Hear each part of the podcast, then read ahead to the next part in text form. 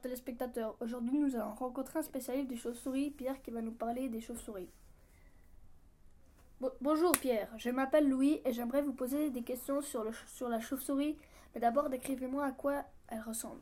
La chauve-souris est un mammifère avec des ailes avec plus de poils sur le corps que sur les pattes. D'ailleurs, sa pattes ressemble à celles des oiseaux. Mais ma- maintenant, quelle est votre première question? J'aimerais savoir pourquoi la chauve-souris est est un animal nocturne. Elle se nourrit la nuit. Son pied d'activité se situe deux ou trois heures après le coucher du soleil. Elle se repose le jour perchée dans les arbres. Ah, très intéressant. Et quand la chauve-souris hiberne-t-elle Elle hiberne de novembre à mars. Elle hiberne dans les greniers. La grande chauve-souris est susceptible d'hiberner à l'intérieur de bâtiments comme de maisons ou de granges. La petite chauve-souris préfère, elle, trouver refuge dans les caves ou les mines.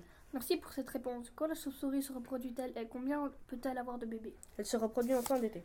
La chauve-souris se reproduit habituellement à la fin de l'été ou au début de l'automne. La femelle conserve le sperme dans son utérus jusqu'à ce que l'ovulation se produise au mois d'avril suivant. La période de gestation dure entre 60 et 90 jours. La portée compte habituellement un ou deux petits. Les jeunes demeurent auprès de leur mère durant les mois de juin et de juillet. Aucun nid n'est nécessaire car les jeunes sont aptes à voler et à se nourrir après tout juste trois semaines. Ok, c'est intriguant. Et qui sont les ennemis de la chauve-souris? La chauve-souris a plusieurs ennemis. Les parasites. À l'état sauvage, quelquefois la fouine ou la chouette. La chouette et l'hibou la nient. Durant le jour, les serpents et les ratons laveurs la chassent parfois alors qu'elle se repose. Nous arrivons au terme de l'émission. Et où peut vivre la chauve-souris? Elle forme des colonies dans les greniers. Une chauve-souris peut occuper un espace mini- minuscule que aussi peu que 6 mm et peut ainsi accéder à de nombreuses aires de repos.